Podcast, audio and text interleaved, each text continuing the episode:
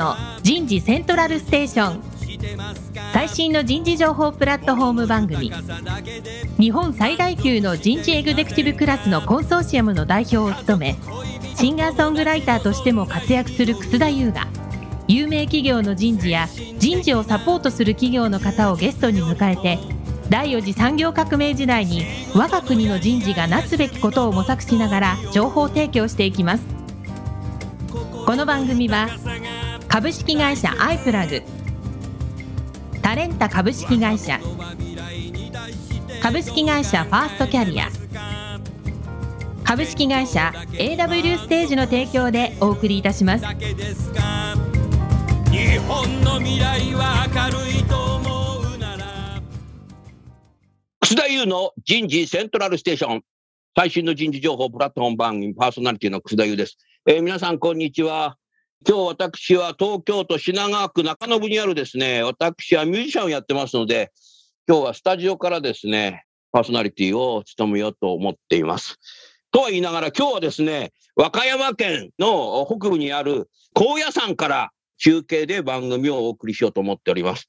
高野山といえばですね、平安時代、816年ですかね、空海、いわゆる弘法大師がですね、修禅、いわゆる禅の修行するための道場として開いた日本仏教における聖地の一つ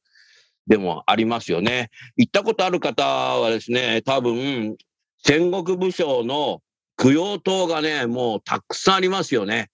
もう小学校、中学校で日本史の歴史に出てきた戦国武将は全部ここにあるんじゃないかっていうことで、もう武田信玄、徳川家康、織田信長はじめとしてね、みんな供養塔がここにあるんですよ。ところがね、あれっって思う人は歴史を結構勉強してる方だと思うんですけど、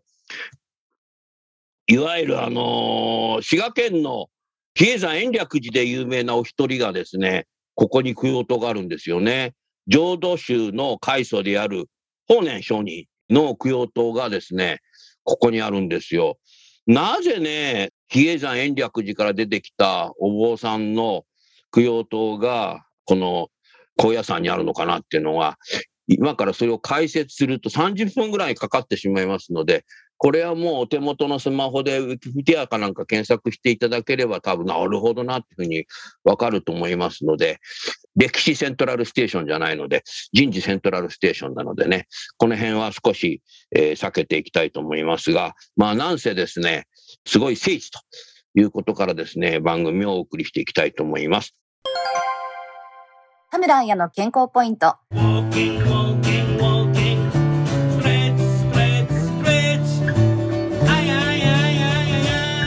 リンパの役割。血液は体に必要な栄養素や酸素を運ぶ役割がありますが、リンパ液は体内の老廃物を回収して排出する、また細菌やウイルスなどを除去する、体を守る役割があります。血液が心臓のポンプ機能によって流れるのに対し、リンパ液は筋肉の収縮によるポンプ機能が働いて流れていきます。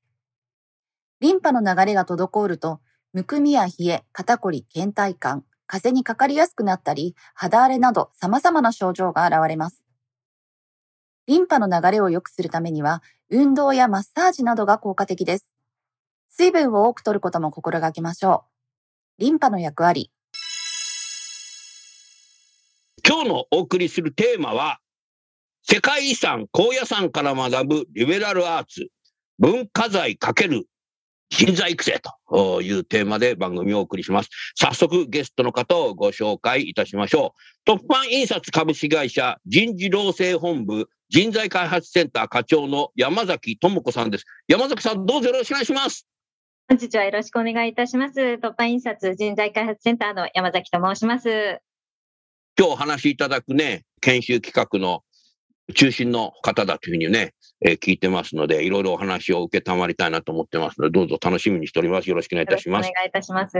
続きましてもう一方、トップファン印刷株式会社文化事業推進本部事業企画部事業企画3チームの課長、内山雄一さんです。内山さんどうぞよろしくお願いします。どうぞよろしくお願いいたします。文化事業推進本部の内山です。どうぞよろしくお願いします。内山さん、今日は小屋さんからですね。今日は高野山からです。おーお天気はどうですか？あの、先ほどちょっととパラパラっと来たんですけど、あの、山の天気、はい、結構変わりやすいので、今はもうカラッと晴れてます。おー山の天気はね、そうなんですよ。こう雨が降っててもね、この番組を収録する頃になると晴れるという、そうですえーね。私が晴れ男だからかもしれませんね。えー勝手なことを言ってますけど、途中土砂降りになったらどうしようかなと思いますけど、今日どうぞよろしくお願いします。よろしくお願いします。内山さんにはね、この文化財かける人材育成の社会的意義やね、事業面での意図をぜひね、えー事業部の立場として、ぜひお話しいただきたいと思いますね。今日もあれでしょ？日本の大企業のね、人事の方とかもいらしてるわけですよね。そうです。あの、明日いらっしゃるので、それをお迎えするということで、高野山に来ております。おーいいですね。さあ、もう一方は、今回のスポンサーを務めていただきます、株式会社セルム執行役員の瀬戸口渉さんです。瀬戸口さん、どうぞよろしくお願いします。よろしくお願いいたします。瀬戸口さんさ、はい。もう毎日コロナ禍になって、このオンラインセミナー、オンラインでラジオの収録、オンラインスクール、はい。オンライン飲み会、はい。もうね、デジタル付けだよね。いや、もう本当そうですね。うん、もうなんか2年半ぐらいデジタル付けになっちゃってさ、うん、うん。僕も高野山に行きたいな。実は私も今、高野山におりますので。あ、あなたも高野山なんだ。はい。ねえでもちょっと、あれでしょ？場所がね、内山さんと離れてる場所にいるんだね。そうなんです。あのーここ高野山はあのお寺にですね、その寺院に宿坊といってあの宿泊施設を兼ねているところが50いくつかあってです50ねい、くつもあるんでしたっけ？すごいね。でそこにあの参拝に来られる方、もしくはあうんの観光に来られる方が泊まって、食品料理を食べて、朝は祈祷をして、そこにあの今日は私も泊まって、明日、うんあの内山さんたちとですね、あのセッションをすると。セッションすると。はい。あなた座禅しないの？この後します。この後するの？はい。そうだね。もう座禅しないとそこまで行ったらね。え今もあの座禅してます。本当あ、今ね、今座禅して、なるほ。ど。はい。うん、素晴らしいね。やはりね、なんていうか、瀬戸口さん、今、心の時代って言われてるじゃない。はい。で、心ってどこにあるのって聞くとさ、大体あの心臓のとここう刺す人と、こう頭刺す人といてさ、でも心って別に内臓じゃないし、そうですね。うん心臓、心臓っていう字書くからここっていう人もいるんだけど、いや、心は頭だろうっていう人がいるんだけど、うん。まあね、心の時代って言われてるから、やっぱこう、もう一つはデジタルトランスフォーメーションの時代とか言うんだけど、はい。ね、かなりやっぱり180度違うんだろうなということで、先ほども私言いましたけど、やはりね、これからの DX だとか脱炭素だとか、新しいイノベーションを起こすっていうのは、デジタル付けの中じゃなくて、やっぱり高野山みたいなさ、聖地でさ、うん。少しやっぱりなんかこう、心を豊かにしないと、新しい文化の時代で先の見えない時代っていうのはね、そういうやっぱり先人の供養ともある周辺でね、なんか心を癒しながらね、考える方がね、人間らしいんじゃないかなって、そんなふうにね、この番組をやるっていうふうに企画したときに、瀬戸口さん、最初にすごくそう思ったけど、いかがですかね？もう本当そう思います。あの実はですね、あのセルムでもいろんなあの経営塾と言われるようなそのうん幹部社員向けのアクションラーニングあの提供してるんですけども、コロナ前あたりにですね、すごくこのリベラルアーツを取り組んでいこうっていうあの動きが各社さんすごく進んでたんですね。うん。でどんどんどんどんあの MBA 型のプログラムも大事なんですけどもその一方で心が大事だっていうあの波がすごく来ててうんでただこのコロナになってからですねやっぱり混沌としましたのでちょっと一旦その波があのちょっと停滞したのかなとただ草田さんおっしゃるようにこの DX の波っていうのがもうあの本流になってきた時にやっぱり心も大事だねっていうのがもう一回このあの盛り上がってきてるような感覚がありますね。うんやっぱりね、人材開発って僕も長くなったけどもね、やっぱ非日常の場所でやった方がいいんだよ。東京の会社だと23区のさ、なんか研修の会場でやるとさ、まあ自社内にもあるだろうし、あとは借りれることもできるけども、そこでやっぱりやるとね、なんか日常の中のスペースになっちゃうので、やっぱ日常の中ではなんか新しいことってできないような気がするんだよね。で、考えたらイノベーションってなんか箱からこう出なきゃいけないのにさ、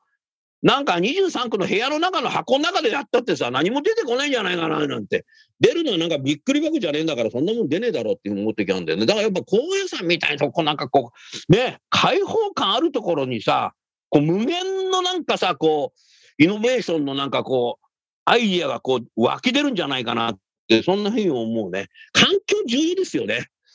うん。だからイノベーションの環境問題っていうのもあるんじゃないかなって、今日なんか楽しみにね、番組、えーやろうかなって、そんなふうに思ってますね。さあ、今日のテーマは世界遺産、高野山から学ぶリベラルアーツ、文化財×人材育成ということですね。えーまずじゃあ最初にですね、山崎さんの方から、今回こういうものをやろうっていうふうに企画した背景、えーを少し話をしていただいて、えーそれをまた事業部で、えーこれをトップファンさんのお客様に来てもらおうということを考えているですね、えーこと自体を内山さんに話していただこうかなと思います。じゃあ、まず最初、山崎さんお願いいたします。はい。人材開発センターとして、あの、まあ、今回の高野山での研修を、まあ、なぜ企画したのかというところですけれども、今回研修はですね、あの、上級管理者向けに選抜された20名に対して、あの、高野山におけるフィールドワークということを、えー実施しております。えーはい大きなテーマとしましては、まあ、企業倫理と組織経営というものをテーマに掲げて実施いたしました。うんこの上級管理者たちのですね、あの、それまでにやってきたプログラムは、もうまさに変化の激しい時代に向けて、これからの事業経営者となっていくべく、あの、リーダーになるためにですね、まあ、あの、経営視点での戦略的意思決定というものをですね、もうみっちりと、あの、ビジネススクールで学んできた、あの、面々なんですけれども、最終的にはですね、この2日間のフィールドワークで、まあ、完結するわけなんですが、まあ、成果とか利益とか、まあ、そういったものを追い求めて、その立ち位置に立った方々なんですけれども、まあ、それだけではいい経営者になれないんだよというメッセージを込めてですね、その、個人としてどうあるべきなのか、会社としてどうあるべきなのかということについて、しっかりと自分なりに学んでいただくためのプログラムとしてですね、高野山を舞台に研修を設定いたしました。うん。素晴らしいね、倫理観っていうのはね、今、あの倫理っていう言葉を聞いてね、瀬戸口さんね、やっぱり私たち日本人は小学校の時に、必ず担当の先生からさ、あの廊下を走っちゃダメよとか、瀬戸口くんぶっちゃダメよとかね、そういう人間としてのね、倫理観っていうのはね、習ってるんですよね。はい。ところがね、なんかこう、社会人になるとさ、やはりもう一度やっぱりリスキルじゃないけど、理倫理みたいなさ、うんなんかだからこう、やっぱ上層教育っていうんだろうな。やっぱそれはやっぱり、特に幹部ぐらいになってくるとさ、やっぱりもう一度やらないといけないんだろうなと、もちろんさ、会社の廊下走っちゃダメですよとかね、うん 打っちゃダメですよってのはもうそれ倫理観っていうかパワハラ検証になっちゃうんだけど、なんかね、そういうのをこう、今の時代重要なんじゃないかなと思いました。山崎さんすごい縦に首振ってるけど、いかがですか？いや、まさに、あの、本当にですね、あの、まあ、ひた走ってきた世代なんですよね、会社に入ってから。そうそう成果を上げろ、上げろということで。廊下走ってきた世代じゃなくてね、仕事を走ってきた世代なんだよね。多分内山さんなんかそういう世代なんじゃない？求めて、あの、期待されてた人たちなので、まあ、それに応えてきて、今の立ち位置にあるんですけれども、まあ、あの、原点に立ち返るとですね、もっとマインド的なところを磨かないとうん、まあ、経営者として間違った方向に会社を導いていってしまうというような、あの、リスクが、あの、当然ありますので、まあ、そのあたりをですね、しっかりとマインドとして立て直していただいて、まあ、自分なりに考えて、自分としてどうあるべきなのかっていうのをじっくりと考えるための2日間っていう設定にいたしました。うん今の言葉、瀬戸口さん、重要だなと思ったんだけども、やっぱ先の見えない時代だからさ、ともすると間違った方向も行っちゃう可能性があるんだよね。うん。だからやっぱさ、そういうこと自体っていうのはさ、俊敏にやっぱり動くっていうアジャイルとかトライアンドエラーっていう言葉もあるんだけど、もう一つやっぱり自分で心に訴えてさ、本当にここでよかったんだっけ？ここでいいんだっけ？っていうことをやっぱ考える時間っていうのは重要であって、やっぱりそこはやっぱりこう座禅のようにさ、無になって、いや、無にはなれないんだけど、あの、修行するわけじゃないんで、毎日8時間で10年間ぐらいやったら無になれるみたいだけど、そんなことやってたら定年しちゃいますからね。うん、ですから、あのやっぱそういうことで体験、エクスペランスするっていうのが重要なんじゃないかな、っていうふうに思いましたね。外木さん、いかが？そうですね。あの、幹部社員になってからのそのマインドってところでいくと、先ほどあの、草田先生もおっしゃったように、ハラスメントであったりですとか、コンプライアンス、こういう機会ってあの、最近増えてるんですけども、やっぱりなんていうんでしょう、自分自身の羅針盤をこう、もう一回見つめるみたいなですね、軸というか、そういう機会っていうのは、あるようで、本当に日常の中ではなかったりしますので、うん。うん、そういう機会をこうみんなでちょっとまとまったゆっくりとした時間自然とともにこう持つっていうのはですねすごくいい機会になったなというふうにあの私も思ってます。うん確かにそのコンプライアンスとかパワハラとかっていうのはルールなんで、ルールは皆さん優秀な方たちなので、きちっと学べばみんな理解するけども、やっぱり心っていうのは、心とはとかって言われてもね、なかなか難しい。やっぱ自分で考えるっていうことがやっぱり重要なのかもしれないね。うん。で、やっぱり毎日さ、やっぱ変化の激しいし、スピードも激しいから、こうゆっくり考える時間っていうのがないので、まあだから少しさ、こう、令和時代のこのスピード感を、平安時代から戦国時代ぐらいのなんかのんびりしたこう時間の空間の中で、先が見えないだけにいろんなことを考えるっていうのが、結局、まあさっきから僕言ってることを繰り返してるみたいだけど、これ本当重要だね。うん、だって日本ってさ、こんな素晴らしい場所があったってことですから。だから旅行で行く人はいるかもしれないけど、いやいやいやいやいや、人材開発ってやっぱ人間力を作るってそういうことなんだろうなっていうふうに、改めて思いましたね。うん、素晴らしいな。山崎さんありがとうございます。そういう中で内山さん、こう事業部としてこれをやるんだっていうふうに、なんかこう考えたきっかけみたいなの教えてくださいよ。はい。あの、私、あの、文化事業推進本部というところで、まあ、これまで文化財をこうデジタル化、あの、いろんなお寺さんとですね、一緒にあの、文化財をデジタル化して、例えばバーチャルリアリティみたいな形式うでわ、あの、皆さんに展示して楽しんでもらうような、あのパンさんならではだね。そうですね、あの、印刷業の文化財残しとかないといけないもんね。形で、はい。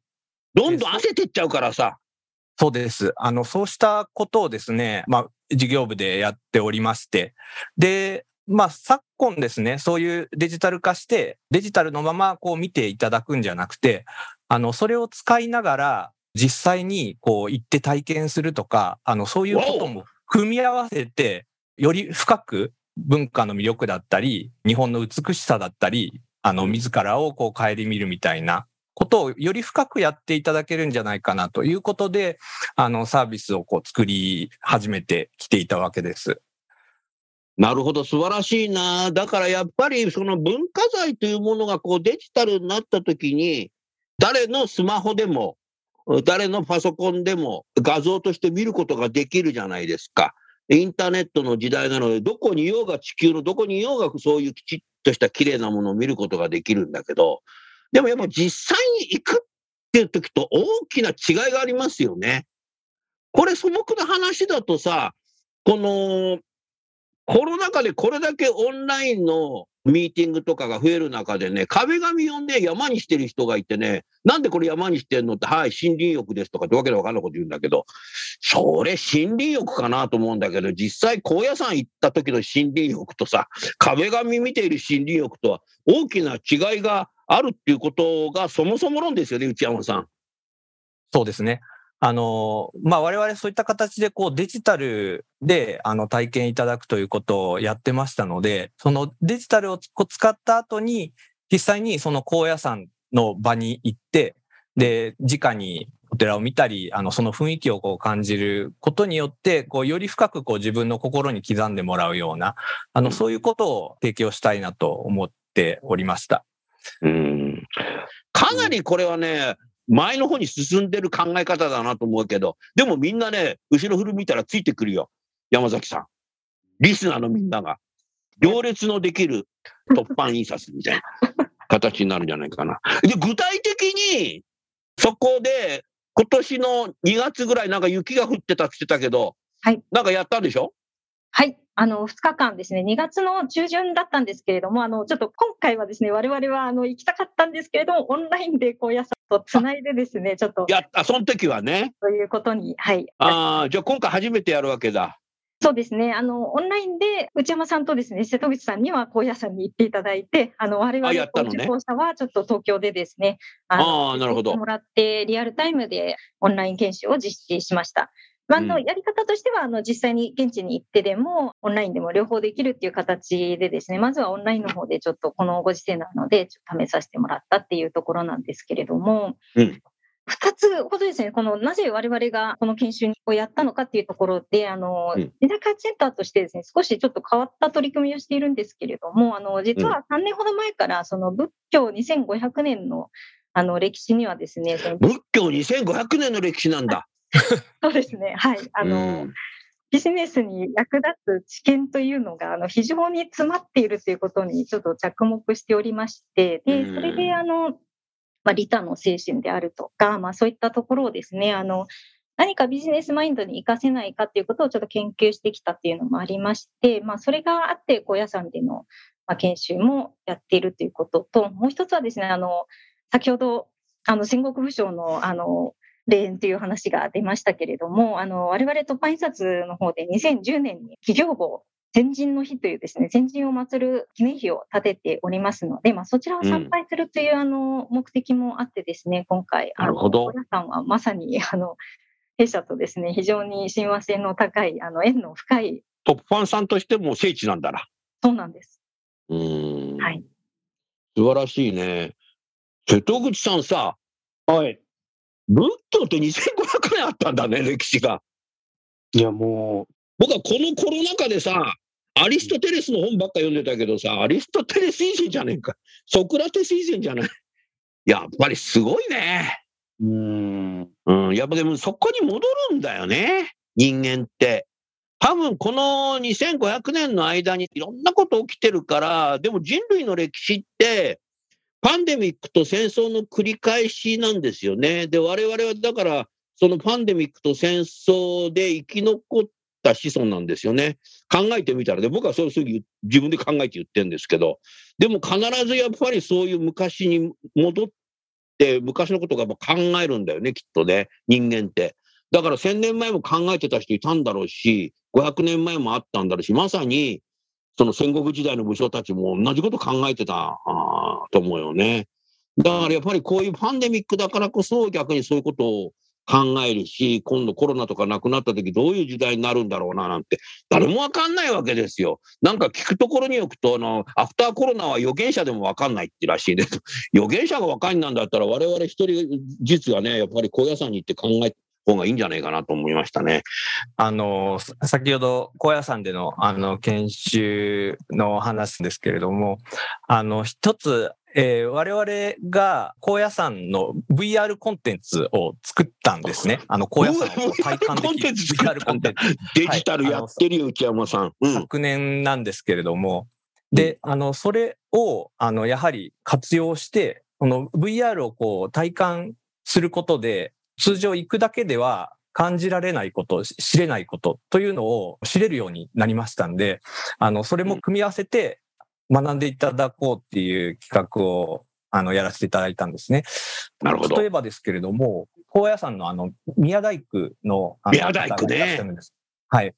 で、あの、宮大工で、あの、実際の高野山の伽藍をこう修復したり、まあ、なくなっているものを新しくこう作ったり、あの、されている、あの方がいらっしゃるんですけれども、あの、その方に VR を操作いただいて、あの、通常だと、あの、絶対に下からしかこう見られないものを俯瞰の視点で見たり、あの、構造の部分を解説してもらったりですね。まあ、そうしたことをこうすることで、まあ、高野山の中で、あの、継承している人々の、こう、思いっていうのが、こう、伝わってきますんで、まあ、そういうのを、こう、研修の中で感じてもらえるっていうことを、あの、取り入れて、まあ、そうしたことを、こう、研修で提供していきたいなということで、一緒にやらせていただきました。おいいね。だからデジタルのね、仕事をしていて、そういう VR とかってこういう使っていろんなことやるとさ、もう今後、瀬戸口さん、もう中学生とかさ、修学旅行行く前にさ、VR でさ、京都のお寺とかこう見てさ、どこ行く？みたいな、こうやりながらさ、で、実際に行くっていう。なんかもう中学校の修学旅行も変わりそうだね。いや、本当そうですね。あやっぱり VR 見てから実際の現物に触れるとですね、よりこうアンテナが立ってますから、なんか実際の景色見ても、なんか入ってくる情報とか、なんかそこでこう感激の度合いってやっぱり上がりますよ。うん、おっしゃる通りだね。うん。僕が中学校の時なんか、パンフレット、あの、モノクロのパンフレットであったので、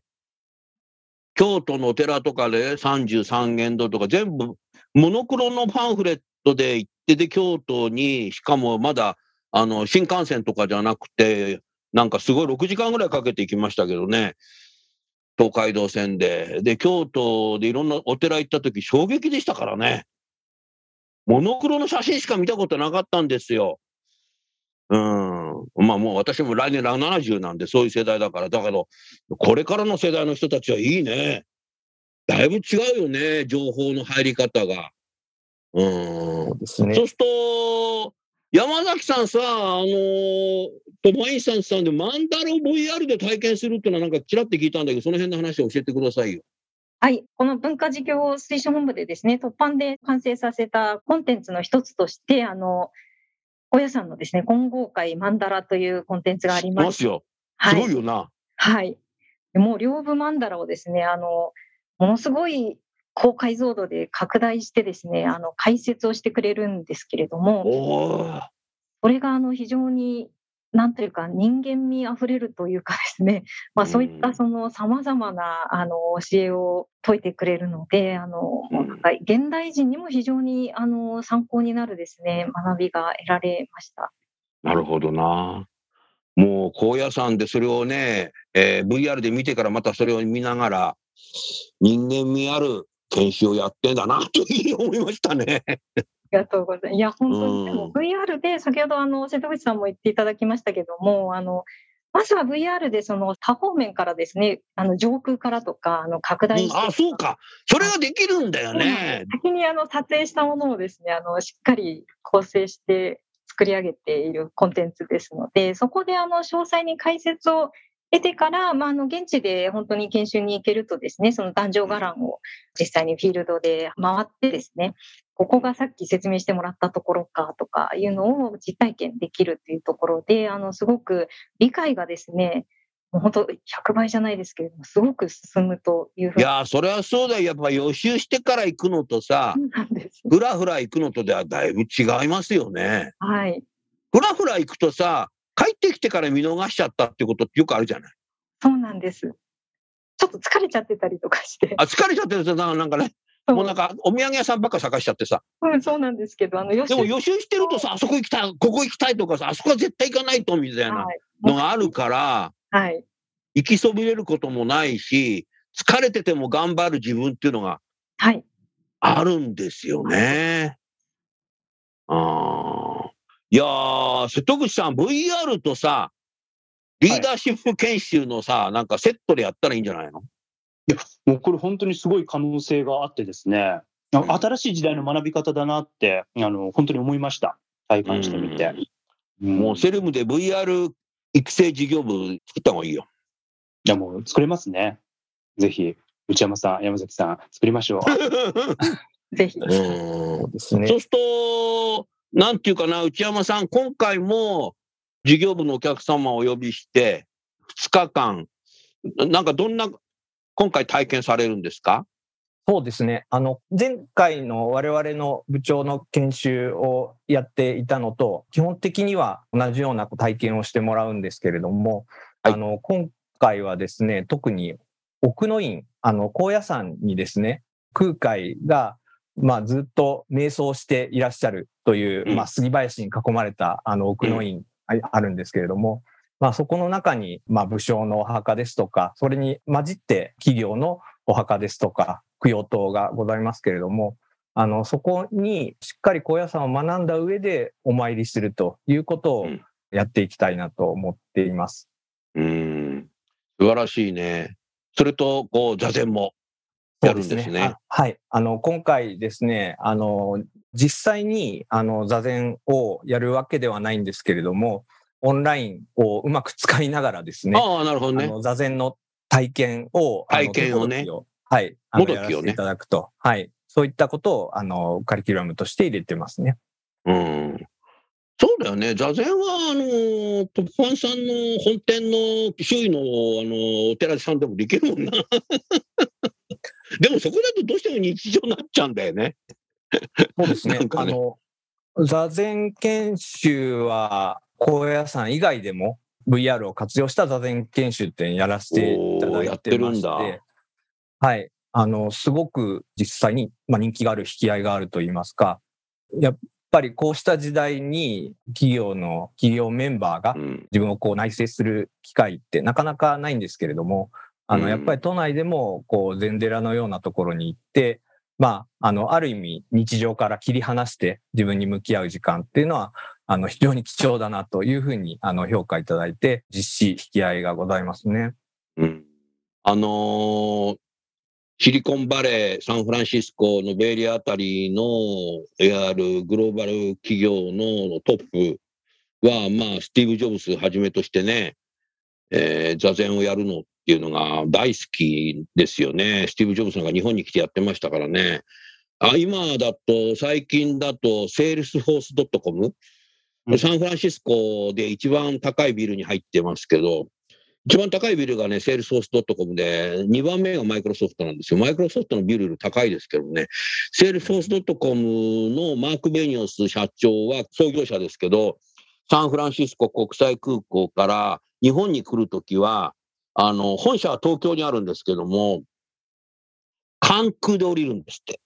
サンフランシスコから。で、関空で降りて、えー、のぞみで新大阪から京都に入って、で、京都で次の朝4時か5時にお寺で座禅をして、それからのぞみで東京に来て、えーいろんな会議、ミーティング、日本人とミーティングして、帰りは羽田からサンフランシスコに帰るという。だから結構ね、ああいうカリスマな社長たちもね、やはりね、同じ人間として心があるので、えー多分ね、分かってるんだよね、そういうのがね。ううんん、だからね、やっぱり座禅をするってのは、やっぱりね、いいね。僕も去年はね、去年6回ぐらいやったかな。えー座禅やりましたけどね。なかなか腰痛持ちなんでちょっと辛いところがあるんですけども、うん、やってますね。実際にそれをこう受けると、どんな感想があるかな？そうですね。あの、結構深いコメントでいくと、自分がなぜ働くのかっていうことをですね、あの、しっかり考える機会になった。自分がなぜ働くのか。もうベテランの社員がそこを考えるわけだね。改めてです新ね、入社員じゃないんだけどね。そうなんですよね。君たちはなぜ働くのかみたいな本が読めましたけど。はい。おーであるとか、まあ、あとはですね、あの、やはり企業部にですね、あの、実は結構みんな行ったことがなくてですね、あの、2010年なので、もう12年前に経ってるわけなんですけれども、まあ、それが当時建てられた時は110周年記念ということで、建てたんですが、まあ、なぜこれが重要なのかというものを、あの、中継で参拝したんですけれども、改めてですね、非常にあの、心に落ちてくるものが、あの、私も含めありまして、あの、やはり歴史の重みをすごく痛感したと。で、それを、まあ、バトンをですね、受け継ぐ責任というものを、まあ、次期、あの、経営層としてですね、実感したっていうような、あの、コメントも得られまして、まあ、そのあたりは、あの、非常に、あの、行って、あの、見てよかったなっていうふうに思ったところでした。うん。一人一人やっぱりこれ高野山に一泊使えるだけでもさ、自分のパーパスってなんだろうとかっていうことを考えるかもしれないね。会社のパーパスはあるかもしれないけど、自分のパーパスってなんだろう？よりどころってなんだろう？みたいな。そこにこうたどり着くとさ、最終的にはウェルビーイングって言われてなんか幸福感っていうのが味わえるんじゃないかな。そんなふうに思ったな。内山さんどうだろまさに、まあ、高野山に行くと、空海さんの教えとかを通じて知るわけですけれども、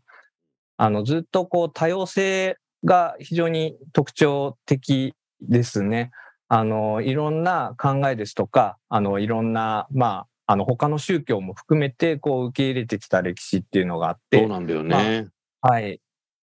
それをしっかり知ることで、あの、自然と、まあ自分たちの、あの、今後の行動も多様性を受け入れていったり、うんいろんな人たちが、こう、いろんな特徴を持って、あの、働いているっていうことを、まあ、より管理者として、こう、生かしていこうみたいな、そういうマインド作り。それが、あの、まあ、歴史を知ることで、あの、自然にできていく、そういうことはあるのかな、というふうには思ってます。うん。ありがとうございます。瀬戸口さん、お二人に質問ございますか、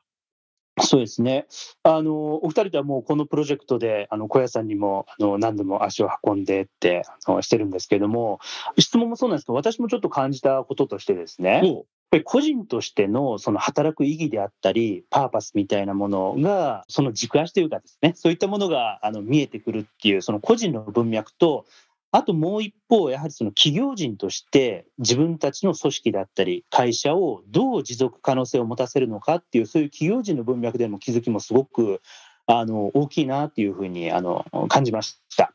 というのが、この高野山っていうのはですね、あの3つのその場というのが交差している場所なんですよね。うんその一つが、やはりあの信仰の場ですと。あの、信号密教の信仰の場。そして、えっとそこのお坊さんはじめですね、修行の場でもあると。信仰の場でもあり、修行の場でもあり、そして三つ目が経済活動の場でもあると。うん。ここにあの、お坊さんが1000人ぐらい住んでてですね、あの、ご家族の方を含めると、あの、もっともっとあの、大人数がいて、この山の上にですね、それだけの都市があって、で、かつそこには、あの、参拝に来られる人たちが、ある意味、私と同じようにこう泊まったりですとか食べて、あの、お金をこう、落としていくことによって成り立ってるっていう経済の場でもあってですね、それがあのうん。絶妙なバランスがあって、あの、この1200年続いているっていう、そのいろんなあの知恵があってですね、うん。そういったものを紐解いていくと、あの今、持続可能性っていうのがすごく言われてますけれども、はたと自分の会社は、自分の部門は、自分の事業は、これからなんかどういうふうに続けていく必然性を今持ってるんだろうかっていう、まあ、そんなところにですね、あの投影して気づいていくっていう、そんなあの機会にもなるなというふうに、すごい思いますね。なるほどな。高野山とお坊さんそれだけいるんだね。もうでもこれコロナ禍でさ、もうどこに住んでいてもこう仕事ができる環境の仕事の人が増えてるから、そうなってくるともう企業によっては高野山限定社員なんてのもできてくるんじゃないのかな？副業でお坊さんやってますみたいな。朝4時からあの仕事してます、起きてますみたいな。ねえ。そういうこともいらっしゃるんですね。いいよ、絶対ね。出てくるよね、きっとね。ああ。高野山で副業したらいいんじゃない？うん。研修の参加者でも、本当に、その、おお寺での体験が、あの、印象的だったって言ってる方は多いですよね。あの、朝のお経ですとか、精進料理ですとか、そうか、精進料理なんだ。ねえ。はいうん。高野山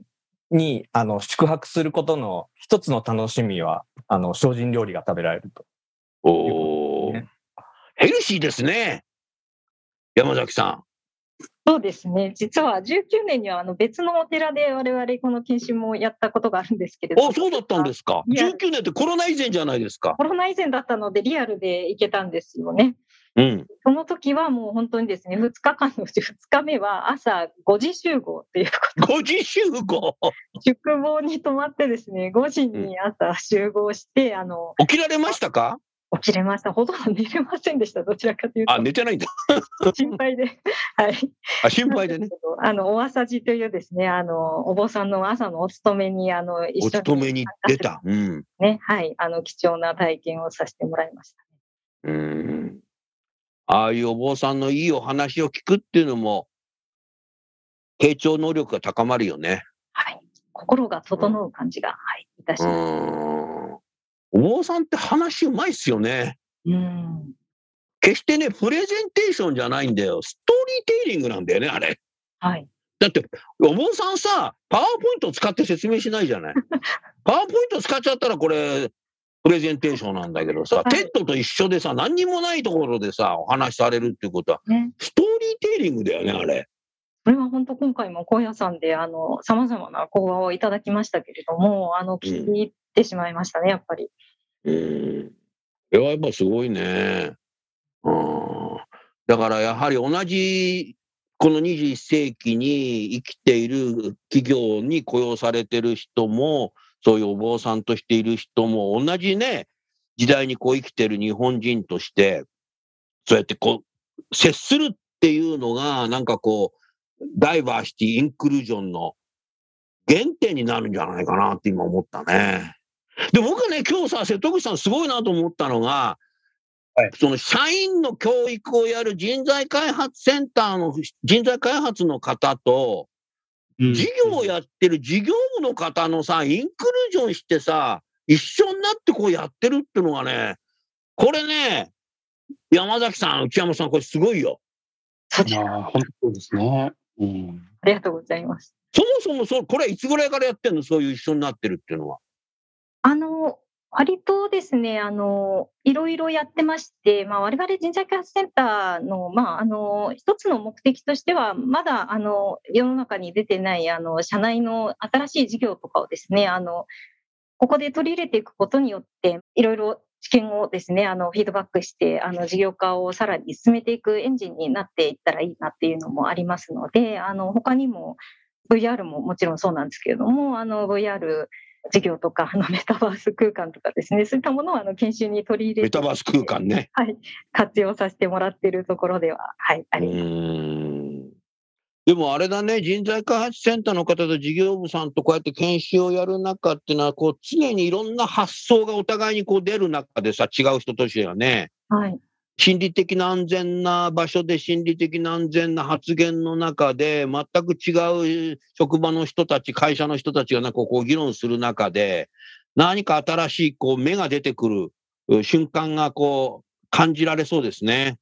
そうですね。あの、すごくやっぱり刺激にもなりますし、あの、ちょっとものすごくたくさんの授業をやってる会社でもありますので、勉出強にもますよ。勉強にもなりますね。あの、あ、勉強になるよね。はい。でもこれはさ、まあトップファンさんだからあれじゃないけど、本を読む以上なんだよね。そうですね。トップファンさんの印刷した本いっぱいあるけどさ、あと、さっきお寺の写真みたいなの言ったけど、写真集なんか僕結構いっぱい持ってるけど、監修トップファン印刷になってる の多いんだよね。多いよね。はい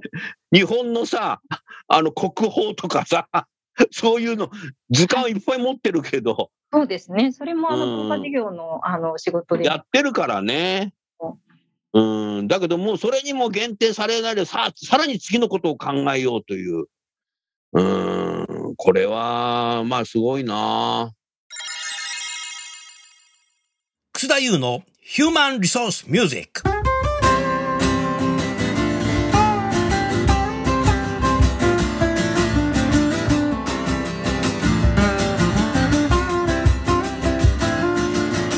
今日の曲は承認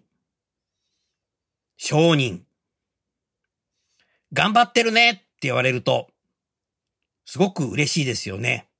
でも頑張ってねって言われると何か突き放された感じがします。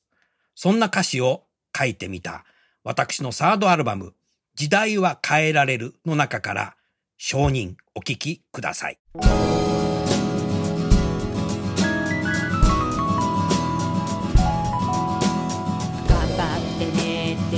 われるのは冷たい言葉だから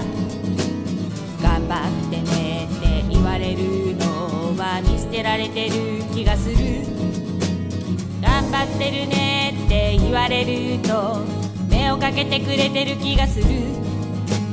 頑張ってるねって言われるなら頑張れる。んだけどな頑張ってねって言われるのは冷たい言葉だから。頑張ってねって言われるのは辛くなるだけさ。頑張ってるねって言われると目をかけてくれてる気がする。頑張ってるねって言われるなら本当に頑張れるんだけどな。見捨ててる言葉と認めてる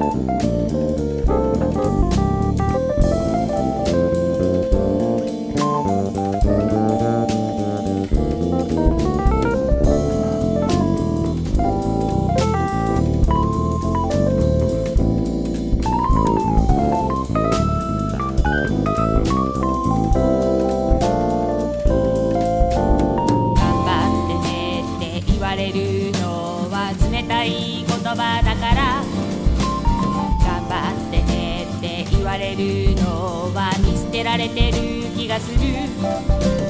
頑張ってるねって言われると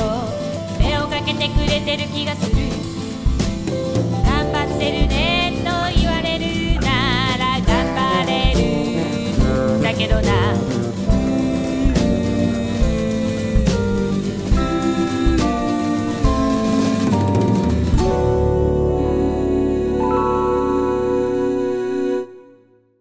まだまだね、聞きたいですけども、この後、瀬戸口さんも座禅やるんだろうから、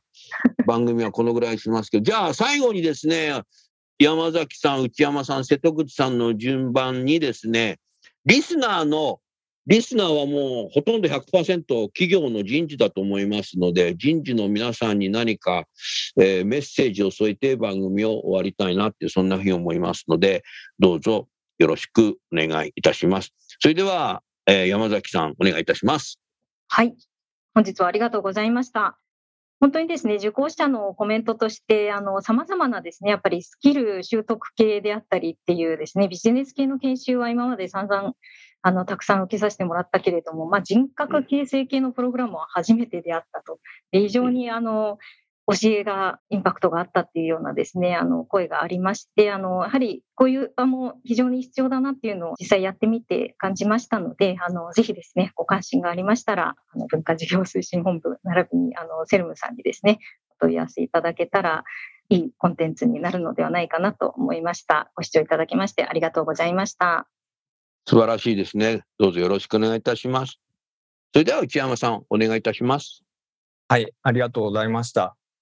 今回、高野山で、えー研修をこう組み立てていこうとなった時に、まあ、もともと接点のありました瀬戸口さんにお声掛けをさせていただきまして、あの、瀬戸口さんと一緒になら、あの、素晴らしい研修が作れるんじゃないかなということを考えまして、えー今回この高野山の研修をデザインさせていただいて、で、まさに、あの、ビジネスマンが文化の世界に越境するっていう体験を、あの、一旦こう越境して、さらにこう自分のことを考えて、あの、自らのビジネスにフィードバックさせていくというサイクルを、あの、作っていただいたというのが、あの、非常に、あの、実感として残っております。まあ、こうしたですね、あの、文化を活用した研修っていうのを今後も、あの、作り続けていきたいと思ってますので、ぜひ、えーご興味がありましたら、えーお声掛けをいただければありがたいなと思っております。内山さん、ありがとうございます。さあ、それでは、えー今年、ディスカバー21から越境学習という本を出版された、えー瀬戸口渉さん、最後どうぞよろしくお願いします。ありがとうございます。あの書籍も6月24日に発売してですね、あのしばらく経っておりますけれども、あのぜひあの皆さんもお手に取っていただけたら嬉しいななんて思います。でまたあの越境っていうところでいくとですね、私あの人材育成の業界に長らく携わってるんですけれども、人材育成のこの世界の外にこそこれからの世の中で学んでいくべきことがあるんじゃないかなと思ってですね、X× リーダー育成なんてことをコンセプトにやってます。で、その中で今回は、今回の放送会のタイトルにしている文化財×人材育成と、こんなあのテーマでですね、あの突破印刷様とは取り組ませていただきました。私自身本当に触れてみてですね、あの文化財から学ぶこと、この歴史から学ぶこと、すごくたくさんあるなっていうふうに、あの、回を重ねれば重ねるほど学びがありますので、ぜひ皆さんもですね、興味あられる方とは、あの、一緒に小屋さんに伺ってみたいななんて思っております。はい、ありがとうございました。えーリスナーの皆さんいかがだったでしょうか？瀬戸口さんの本はお手元のスマホからですね、Amazon で、買えると思いますので、ぜひタップしていただいて読んでいただければいいんじゃないかなと思います。あれ、そうすると、あれですよね、リスナーの皆さんで、高野山で何かこう、研修やりたいなってなれば、あの、瀬戸口さん、セルムの瀬戸口さんにアクセスしていただければ、一緒にトップファンさんとやってくれるんだね。あトップファンさはいんに直接でもいいんだよね。もちろんです。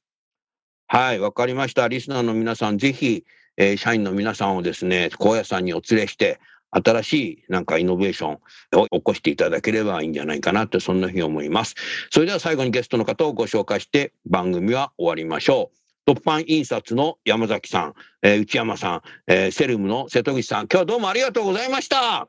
ありがとうございました。ありがとうございた。ました。